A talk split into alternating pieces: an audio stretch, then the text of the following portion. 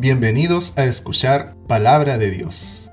En este episodio presentaremos el mensaje del Señor Cambiando la manera de pensar, en la voz de nuestro hermano Sergio Aburto.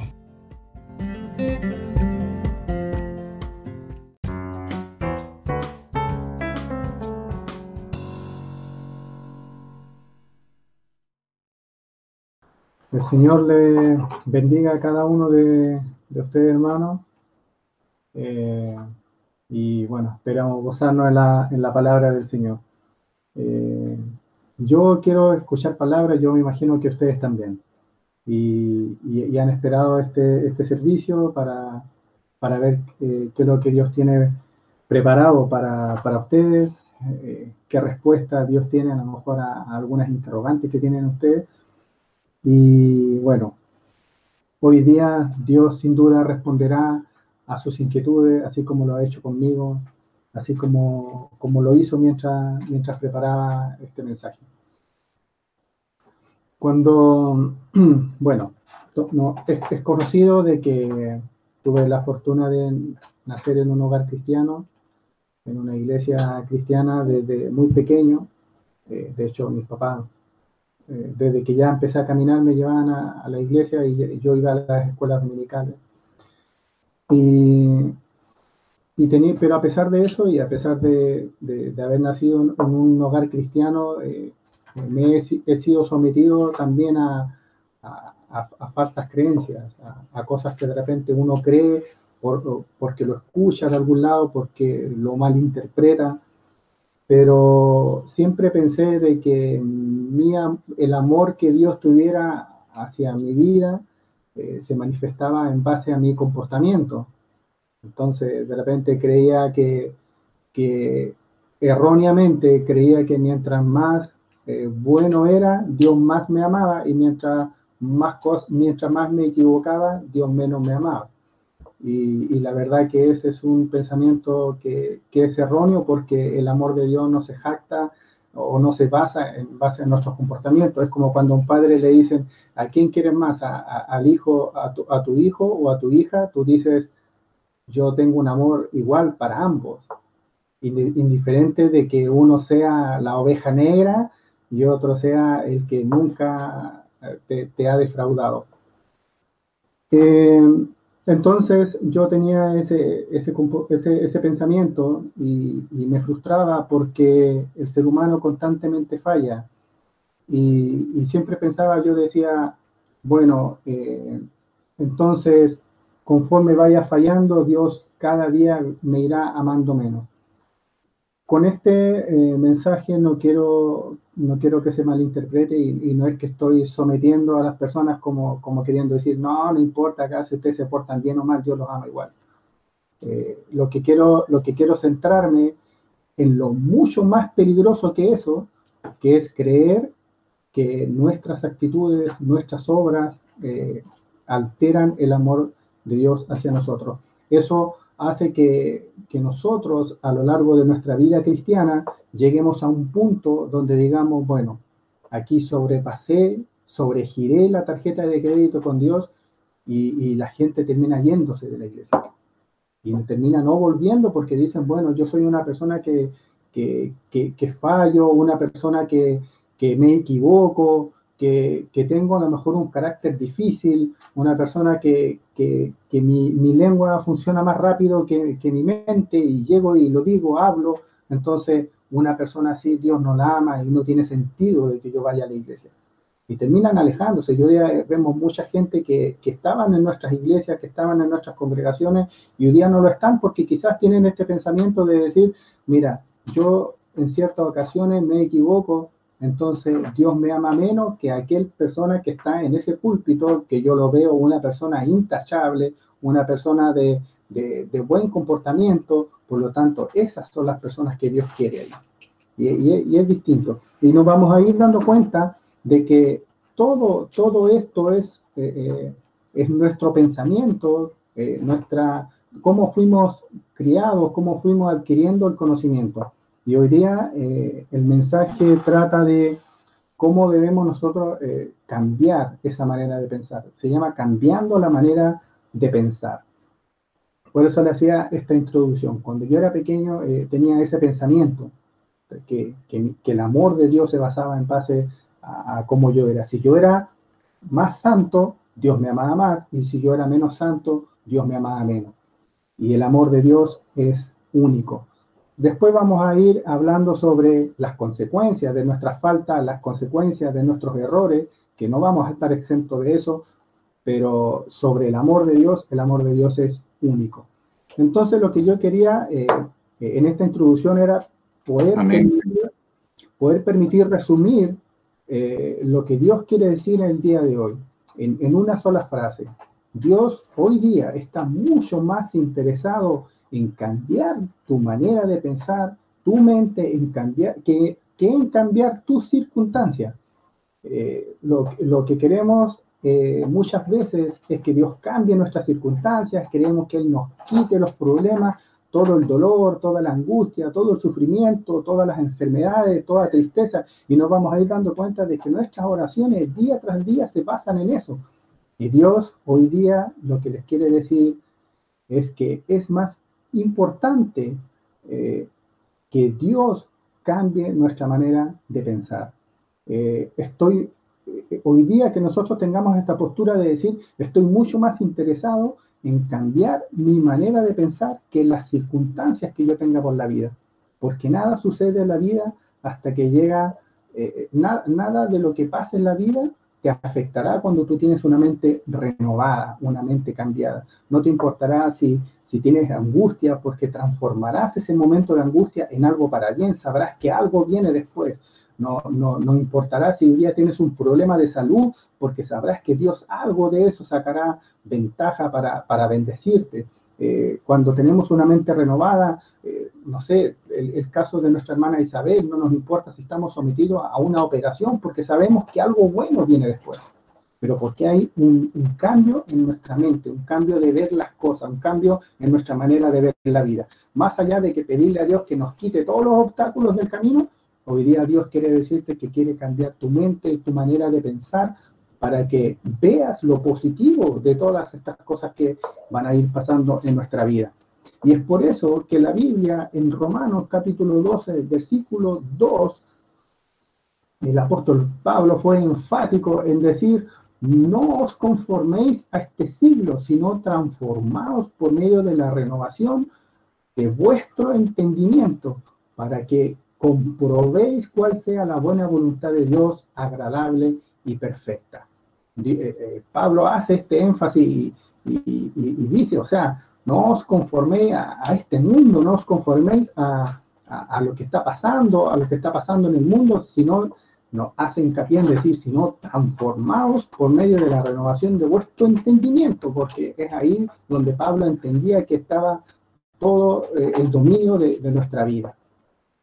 Entonces ahí dice Pablo, entendiendo, ensanchando nuestra mente, cambiando nuestra manera de pensar, es, eh, donde recién podréis comprobar cuál es la voluntad de Dios agradable y perfecta. Cuando nosotros hablamos de transformados, nosotros buscamos un, sinónimo, podríamos decir, de esta palabra. Eh, bueno, vienen, vienen muchos, hay, muchos sinónimos, pero hay uno que me, que me, gustó que aparece ahí también y es y es comparado a una metamorfosis. El transformado se comparado a una metamorfosis. Entonces, cuando uno habla de, metamorfosis, habla de, un, capullo que es como una larva que después termina siendo una mariposa.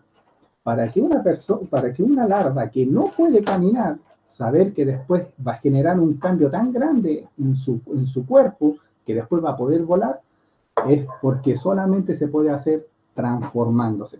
Y en nuestra vida espiritual también, que nosotros entendamos que hay una dificultad que hoy día tenemos, que tenemos un papel médico que, que es pesimista, que hoy día tenemos una situación económica que es eh, precaria, que tenemos hoy día a lo mejor la posibilidad de estar arrendando porque no tenemos para una casa, porque no tenemos un techo.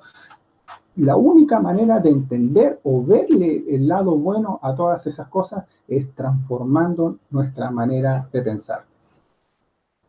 Eh, siempre, siempre ponen eh, este ejemplo y dicen, hay personas que pueden ganarse el kino y ganarse dos mil millones de pesos pero nos daremos cuenta que al tiempo o en un par de meses ya no van a tener nada, porque su mente, su manera de pensar siguió siendo igual que como, que, como estaban antes de recibir el dinero. Es porque ellos, su mente nunca estuvo preparada para recibir esa cantidad de dinero y no supieron qué hacer. Entonces, eh, cuando nuestra mente es, no es ensanchada y no es transformada a través de la verdad, a través de la palabra del Señor, nos pasará muchas veces que podemos recibir sermones, que podrán poner las manos sobre nuestras cabezas, podrán orar por nosotros, podremos estar en una lista de oración, sin embargo nuestra vida no cambiará porque nuestra mente no está preparada para recibir con fe lo que el hermano te está diciendo, para recibir con fe lo que la palabra hoy día te está diciendo. Entonces, hay una persona que decía, rico no es el que más tiene, sino el que menos necesita. Entonces, a veces nosotros también nos confundimos y creemos que es acaparar, tener, tener, y nos escuchamos todas las predicaciones y nos escuchamos todos los sermones y lo vamos repitiendo una y otra vez, pero no nos damos cuenta de que no es tener un montón, no es tener harto audio, no es tener harta música en el celular, que si bien lo hace muy bien, pero lo importante es saber qué es lo que tú en este momento necesitas y, empezar a, adecuar tu actuar, tu vida en base a eso. Saber quién eres tú con tu fortaleza, con tus debilidades, eh, te dará seguridad y, tendrás seguridad de quién tú eres. Y, bueno, ahí hay muchos ejemplos que nosotros hoy día vemos de personas que no solamente en el, en el, ámbito espiritual son inseguros porque creen que no manejan mucho, porque creen que no saben mucho, sino que eso también se traspasa a nuestra vida corporal y nos damos cuenta de que hay personas que tienen un perfil totalmente distinto, personas que, que, que incluso en el modo de saludar tú notas que tienen un perfil inseguro. Eso es lo mismo que pasará en nuestra vida espiritual si nosotros no somos nutridos de manera, de manera correcta. ¿Por qué es importante el pensamiento? ¿Por qué es importante nuestra manera de pensar? Proverbios capítulo 23, versículo 7 dice, porque cuál es su pensamiento en su corazón, tal él es. O sea, de manera que lo que nosotros tengamos alojado en nuestro pensamiento, en nuestra mente, en nuestro corazón, eso reflejará lo que realmente somos. Eso es lo que reflejará lo que realmente somos. Bueno, en el contexto de esta palabra, eh, lo que quería decirse en, en, estos versículos era sobre, bueno, no codiciar los manjares delicados, porque es pan engañoso, no te afanes en hacerte rico, sé prudente y desiste, pero ahí Dios también hace hincapié en cómo es el pensamiento del hombre. Cómo, y, cuando hablo del pensamiento del hombre me refiero al, en el género hombre y mujer. Eh, cómo es el, el, modo de ser del hombre. Y ahí por eso el versículo 7 dice, porque cuál es su pensamiento en su corazón, tal él es. Bueno, y ahí vemos muchos otros versículos cuando dicen de la abundancia del corazón, habla la boca. O sea, eh, todo lo que nosotros pensemos, todo lo que nosotros tengamos en, nuestra mente, en nuestro pensamiento, marcará o va a dictaminar cómo será nuestro comportamiento. ¿Por qué eh, ¿Por qué es importante que yo tenga que administrar mi mente? ¿Por qué, eh, es, tan importante que yo aprenda a manejar mi mente? Bueno, eh, ya hemos visto en muchas predicaciones sobre la salud física, sobre la salud espiritual, nuestro pastor nos ha dado muchos sermones sobre esto, pero hoy día quiero que veamos sobre la salud mental, cómo tengo una mente sana y por qué es importante que manejen mis pensamientos de vida. La palabra cuando habla dice, y amarás al Señor tu Dios con todo tu corazón, con toda tu alma, con toda tu mente, ¿no? Y con todas tus fuerzas. O sea, él, él sobre, lo, sobre la importancia que es también amar al Señor con nuestra mente.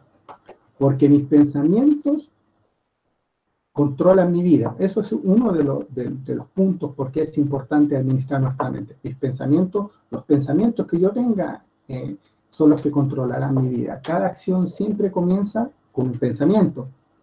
Si no lo piensas, no lo haces. eh, ya sea bueno o malo, si, no lo piensas, no lo haces. Y si es un buen pensamiento, entonces vas a hacer el bien. Pero si es un mal pensamiento, entonces vas a hacer el mal. Proverbios 4, 23 dice, sobre toda cosa guardada, guarda tu corazón, porque de él mana la vida.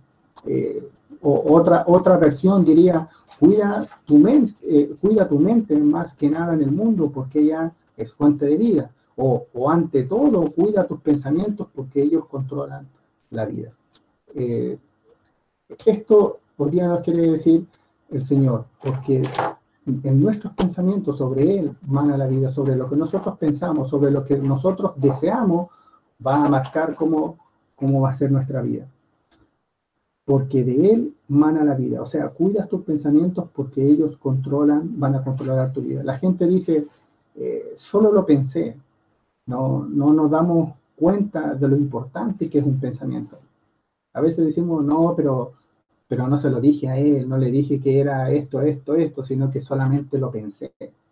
Pero a veces no nos damos cuenta de, qué tan importante es ese pensamiento. La, Biblia también nos, deja bien en claro que el poder eh, de, nuestra mente, el poder de nuestro, de nuestro pensamiento tiene una tremenda capacidad para moldear la vida de uno, ya sea para bien o para mal. Yo creo que muchos en nuestra juventud fuimos eh, expuestos de repente a cosas que nos dijeron y que costó mucho trabajo que saliera de, nosotros, porque lo creímos, porque creíamos que era así. Entonces, cuando uno acepta un pensamiento, eh, eh, cuando tú vas creciendo o alguien te dijo que, que no eras bueno, que, que, no le importabas a nadie, o que eras feo, o que eras un descoordinado, si tú aceptaste ese hecho, ya sea si estuvo bien o mal, eso terminó formando tu vida por, mucho tiempo. Entonces, por eso es importante lo que tú alojas en tu mente, lo que tú crees, lo que tú piensas. Siempre estamos interesados en nuestros sentimientos, pero, pero tus sentimientos no forman, no forman tu vida. Sí tus creencias, eso sí lo hacen.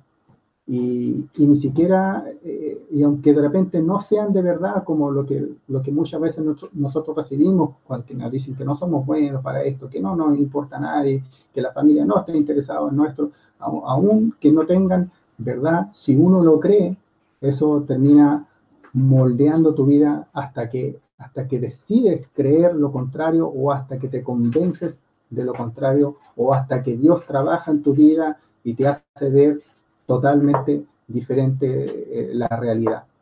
Eh, muchos, eh, bueno, muchos de ustedes fueron enseñados a, ciertas cosas cuando eran niños o, o, que simplemente no eran, no eran ciertas. Años más tarde nos daremos cuenta de que esa información es falsa, pero ser, ser transformado, cambiando la manera de pensar, porque mis pensamientos controlarán lo bueno y lo malo de mi vida. Quiero también que leamos otro versículo que lo hemos leído muchas veces, y este está en Santiago 1.15. Dice, entonces la concupiscencia, después que ha concebido, da a luz el pecado, y el pecado siendo consumado, da a luz a la muerte. Bueno, aquí Pablo es muy claro al explicar cómo hemos cómo nos hemos sentido en esta batalla que nos, que nos jala hacia muchas diferentes direcciones en, nuestra mente.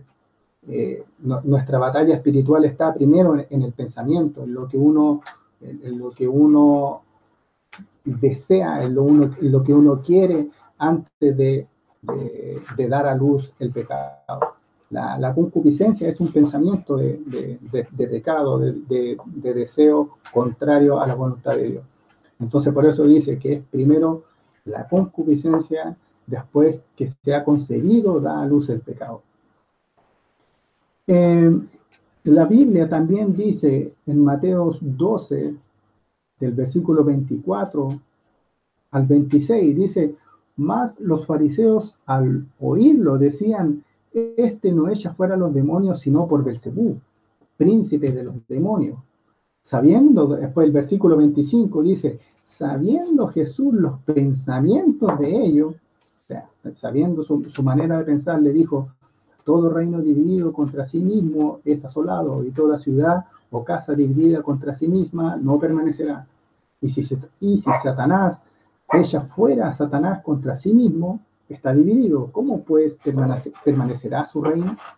Entonces, bueno, acá la, la, Biblia, aparte de, bueno, de, de, dejar en claro que los fariseos estaban equivocados en su manera de pensar, nos dimos cuenta de que ellos, su manera errónea de, ver a Jesús, partió pensándolo. Por eso Jesús le dice, sabiendo Jesús los pensamientos de ellos.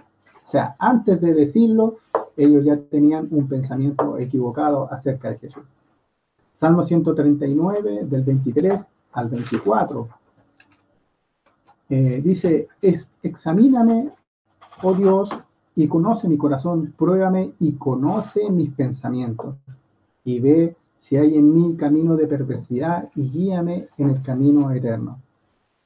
Y, y, la razón por, por, la cual esa batalla está sucediendo en tu cerebro y te está eh, en ocasiones debilitando, es porque es una, es una batalla muy intensa, porque el enemigo no, no viene con algo liviano para poder hacerte caer, no viene con algo, con algo eh, pequeño para poder tentarte, sino que la Biblia dice que no tenemos lucha contra sangre ni carne, sino que contra potestades, contra eh, espíritus inmundos de la, del infierno. No son cosas pequeñas, no van a ser cosas simples.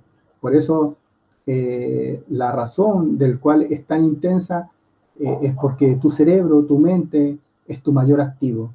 Y Satanás sabe que si controla tu mente, eh, te puede controlar, puede controlar tu manera, tu manera de ser, puede controlar tu, tu manera de comportarte como cristiano, puede volverte un falso cristiano, puede volverte alguien con una careta para el día sábado, y después durante el resto de la semana comportarte de manera distinta. Sabe que puede moldearte si puede meterse en tu mente. El mundo hoy día quiere controlar nuestra mente. Eh, el mundo hoy día nos quiere hacer cambiar la moral de las cosas. Hay una, una batalla eh, por la manera en que tú piensas, porque te das cuenta que es totalmente distinto a lo que el mundo hoy día te ofrece. El mundo te da libertinaje para que puedas estar con los hombres con hombres, mujeres con mujeres, los hombres adoptando, hombres con hombres adoptando niños. Entonces, tu manera de, pensar, tu manera de ver el mundo eh, se ve afectada, pero cuando tú, tú en tu mente, en, en, tu, en tu cerebro, tú tienes claro cómo debe ser el camino de Dios, todas estas cosas no te deben alterar, todas estas cosas no te deben confundir tampoco. Eh, así que bueno, necesito administrar mi mente, porque mis pensamientos controlan mi vida, como lo habíamos visto hace un momento atrás, porque mi mente es un campo de batalla para el pecado y para la tentación. Quiero eh, que también leamos lo que dice aquí la Biblia en Marcos capítulo 7,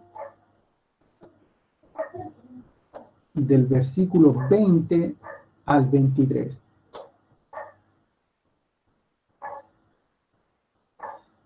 Aquí la, eh, bueno, el Señor decía que lo, lo que del hombre sale, eso contamina al hombre, porque dentro del corazón de los hombres salen los malos pensamientos, los adulterios, las fornicaciones, los homicidios, los hurtos, las avaricias, las maldades, el engaño, la lascivia, la envidia, la maledicencia, la soberbia, la insensatez. Todas estas maldades de dentro salen y contaminan al hombre. Por eso es, importante controlar nuestra manera de pensar. Dice, salen los malos pensamientos, los malos pensamientos. Primera de Corintios 1.10 dice, os ruego pues, hermanos, por el nombre de nuestro Señor Jesucristo, que habléis todos una misma cosa y que no haya entre vosotros divisiones, sino que estéis perfectamente unidos en una misma mente, en un mismo parecer. ¿Cuáles deben ser nuestras decisiones diarias para, para una mente saludable? Eh, debemos, eh, debemos entender que lo que tus pensamientos eh, Satanás no puede controlarlo. Satanás, Satanás no puede controlar tus pensamientos. Esto es una cosa que es importante que tú, que tú entiendas.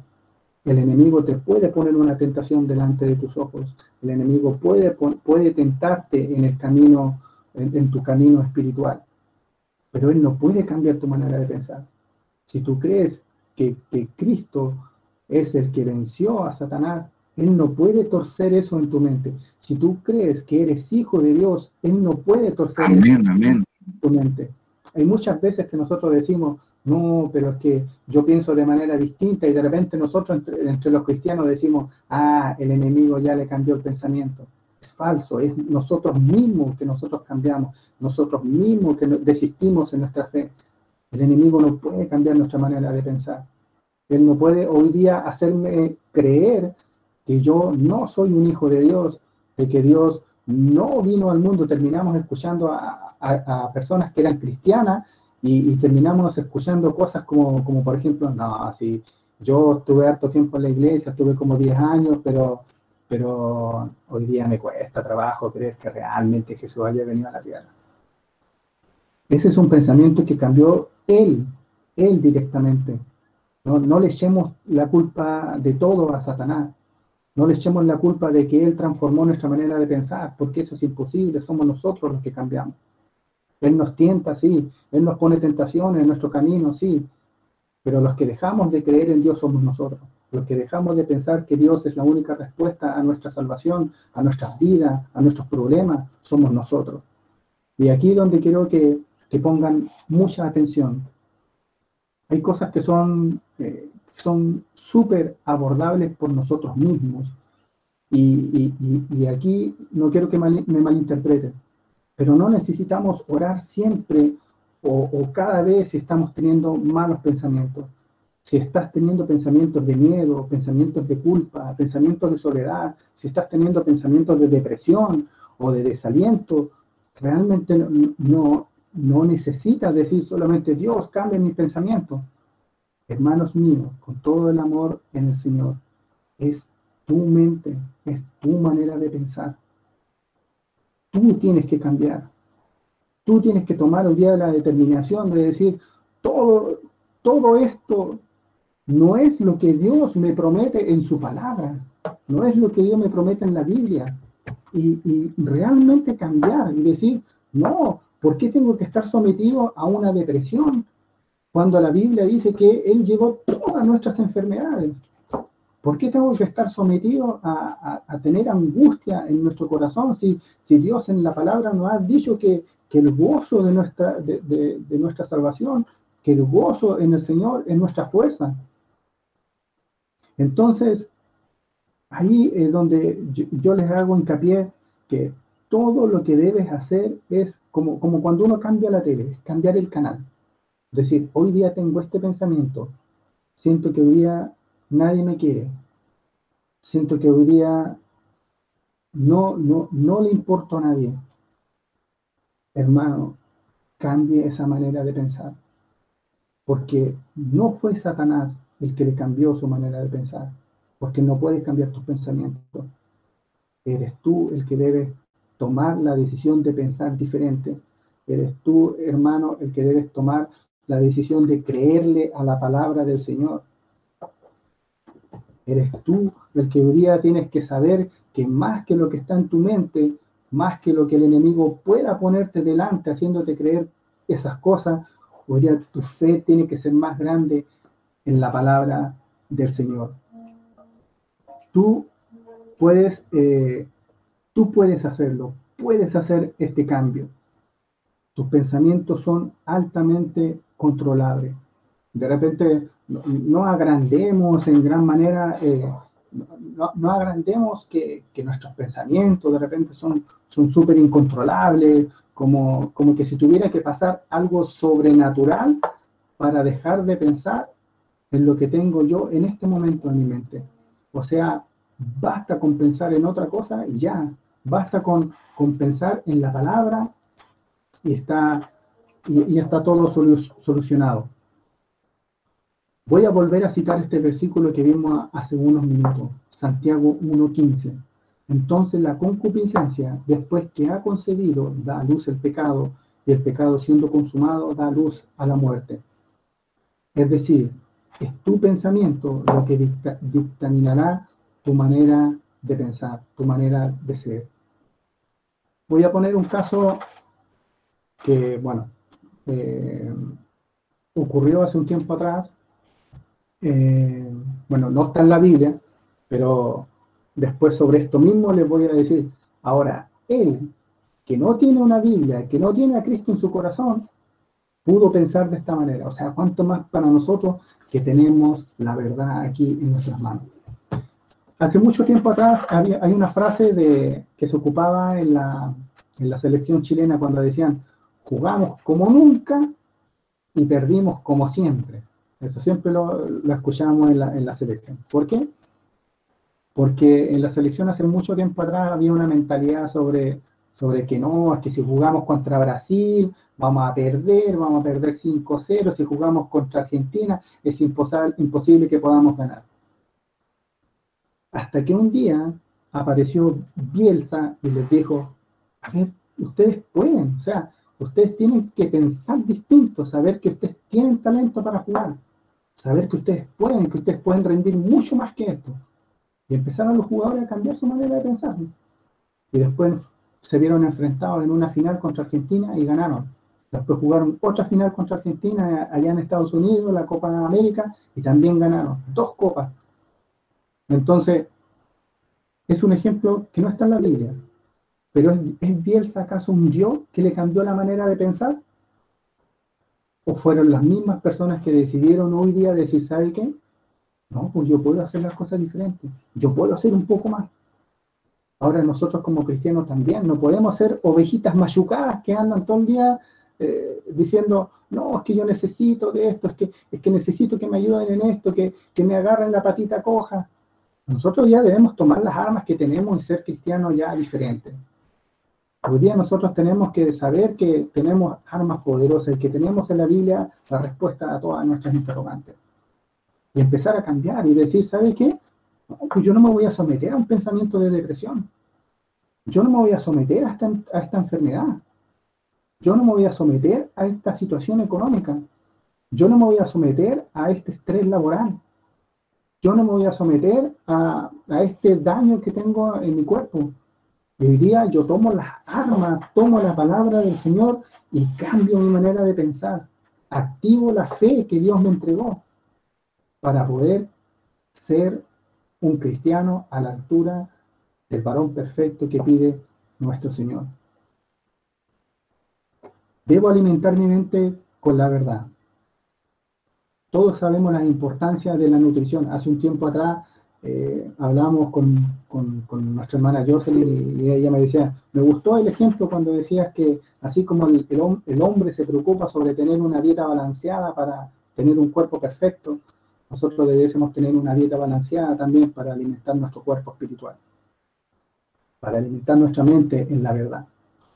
La buena comida y las buenas calorías causan que estés mejor, que seas más fuerte, que seas más saludable, que tenga más energía, las malas calorías, la mala comida, la comida chatarra, cosas que no hacen bien, dañan tu cuerpo. Lo mismo sucede en tu vida debido a tu pensamiento. Debo alimentar mi mente no con basura, no con veneno, sino con la verdad. La Biblia dice, la gente no vive solo de pan, sino de cada palabra que sale de la boca de Dios. La Biblia es nuestro alimento del alma, es nuestro manual de vida. Aquí, aquí viene la otra, la otra pregunta. ¿Cuánto, ¿Cuándo debo alimentar mi mente en la verdad? ¿Cuándo debo hacer esto? La respuesta es todo el tiempo, durante todo el día, mañana, tarde y noche. Cuando uno va al, al nutricionista, uno le pregunta, le dice, ¿Cuántas veces debo, debo comer? Y el nutricionista, uno espera que te diga, no, a las tres comidas diarias y eso es todo. Tres comidas diarias. Y el nutricionista te dice, no. Dicen que la mejor manera de comer es un poquito a cada par de horas. Te dicen, comer a cada hora, comer un poco. A cada hora, comer un poco. Eso es lo que dicen los, nutricionistas para tener un, un buen estado de salud. En lugar de comer comidas grandes, en vez de comer grandes comidas, dice, y después dejar de comer por largas horas, dice, es mejor comer y comer a cada rato. Comer poquito y comer a cada rato. A veces nosotros nos comemos el gran asado el día sábado, porque escuchamos la palabra, comemos un tremendo asado, pero resulta que después estamos lunes, martes, miércoles, jueves, viernes, cinco días sin comer en nuestro espíritu, en nuestro cuerpo espiritual. Entonces no podemos esperar tener una buena salud espiritual, no podemos esperar afrontar los problemas de la mejor manera. Caso contrario, si estuviéramos eh, en, el, en, el, plan que nuestro nutriólogo nos propone, ir comiendo un poquito a cada, a cada hora. No te sirve la gran comida, el gran asado del día sábado si después estarás toda la semana sin comer. Lo mismo ocurre con la verdad. Si constantemente estás pensando en la, verdad, vas a renovar tu mente, vas a cambiar tu manera de pensar, la manera de ver los problemas será totalmente diferente. El siguiente versículo, eh, Salmos 119, 97 dice, eh, sí, Salmos 119, 97, el, el salmista David hacía hincapié en cuánto amo tus enseñanzas, decía, pienso en ellos todo el día. Oh, cuánto amo tu ley, dice la palabra. Todo el día en ella mi meditación. Todo el día. O sea, mañana, temprano, eh, a mediodía, durante la tarde, durante la noche. Todo el día. Aquí eh, él está diciendo temprano en la mañana, durante todo el día y hasta en la noche estoy pensando en la verdad de Dios. Por eso David es llamado un hombre conforme al corazón de Dios. El David era, era alguien completamente distinto. Él pasó gran parte de su vida huyendo, huyendo por su vida, porque el rey que iba a sustituir a Israel quería matarlo. Saúl lo quería ver muerto. Entonces, bueno, David tuvo que huir, ser un fugitivo por muchos años, vivir en, en cuevas, moviéndose de un lugar a otro y no saber nunca, voy a despertar y ser asesinado al día siguiente sea, estuvo mucho tiempo con esa interrogante. Había gente que en realidad estaba tratando de matarlo.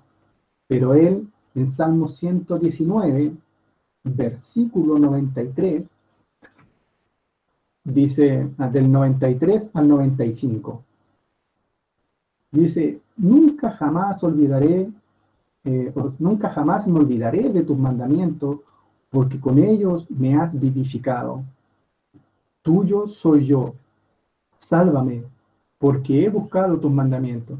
Y el versículo 95, miren lo que dicen, los impíos me han aguardado para destruirme, mas yo consideraré tu eh, testimonio. Mas yo consideraré tu testimonio.